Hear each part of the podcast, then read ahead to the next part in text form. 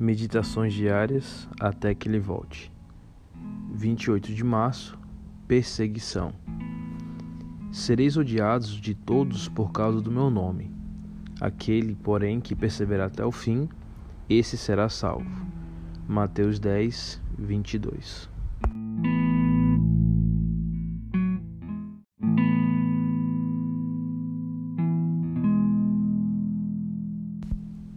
Não há necessidade de pensar que não podemos sofrer perseguição.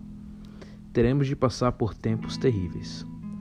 As perseguições dos protestantes pelos católicos, pelas quais foi quase aniquilada a religião de Jesus Cristo, serão mais que superadas quando o protestantismo e o papismo estiverem unidos.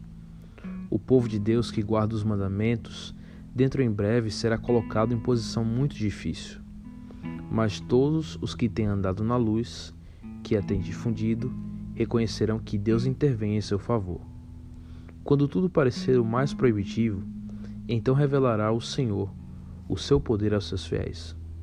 Quando a nação pela qual Deus tem trabalhado de maneira tão maravilhosa e sobre a qual tem lançado o escudo da onipotência, abandonar os princípios protestantes e pela sua legislação der proteção e apoio ao catolicismo, no limitar a liberdade religiosa, então atuará Deus com seu poder em favor de seu povo que é fiel.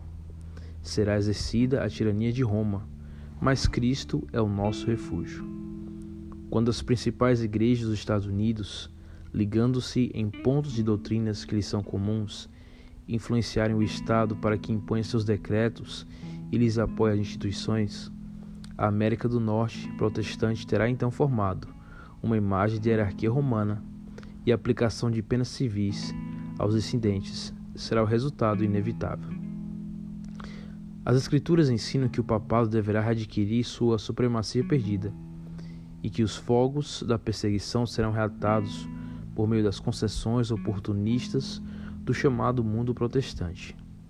Nesse tempo de perigo, só podemos subsistir na proporção em que temos a verdade e o poder de Deus.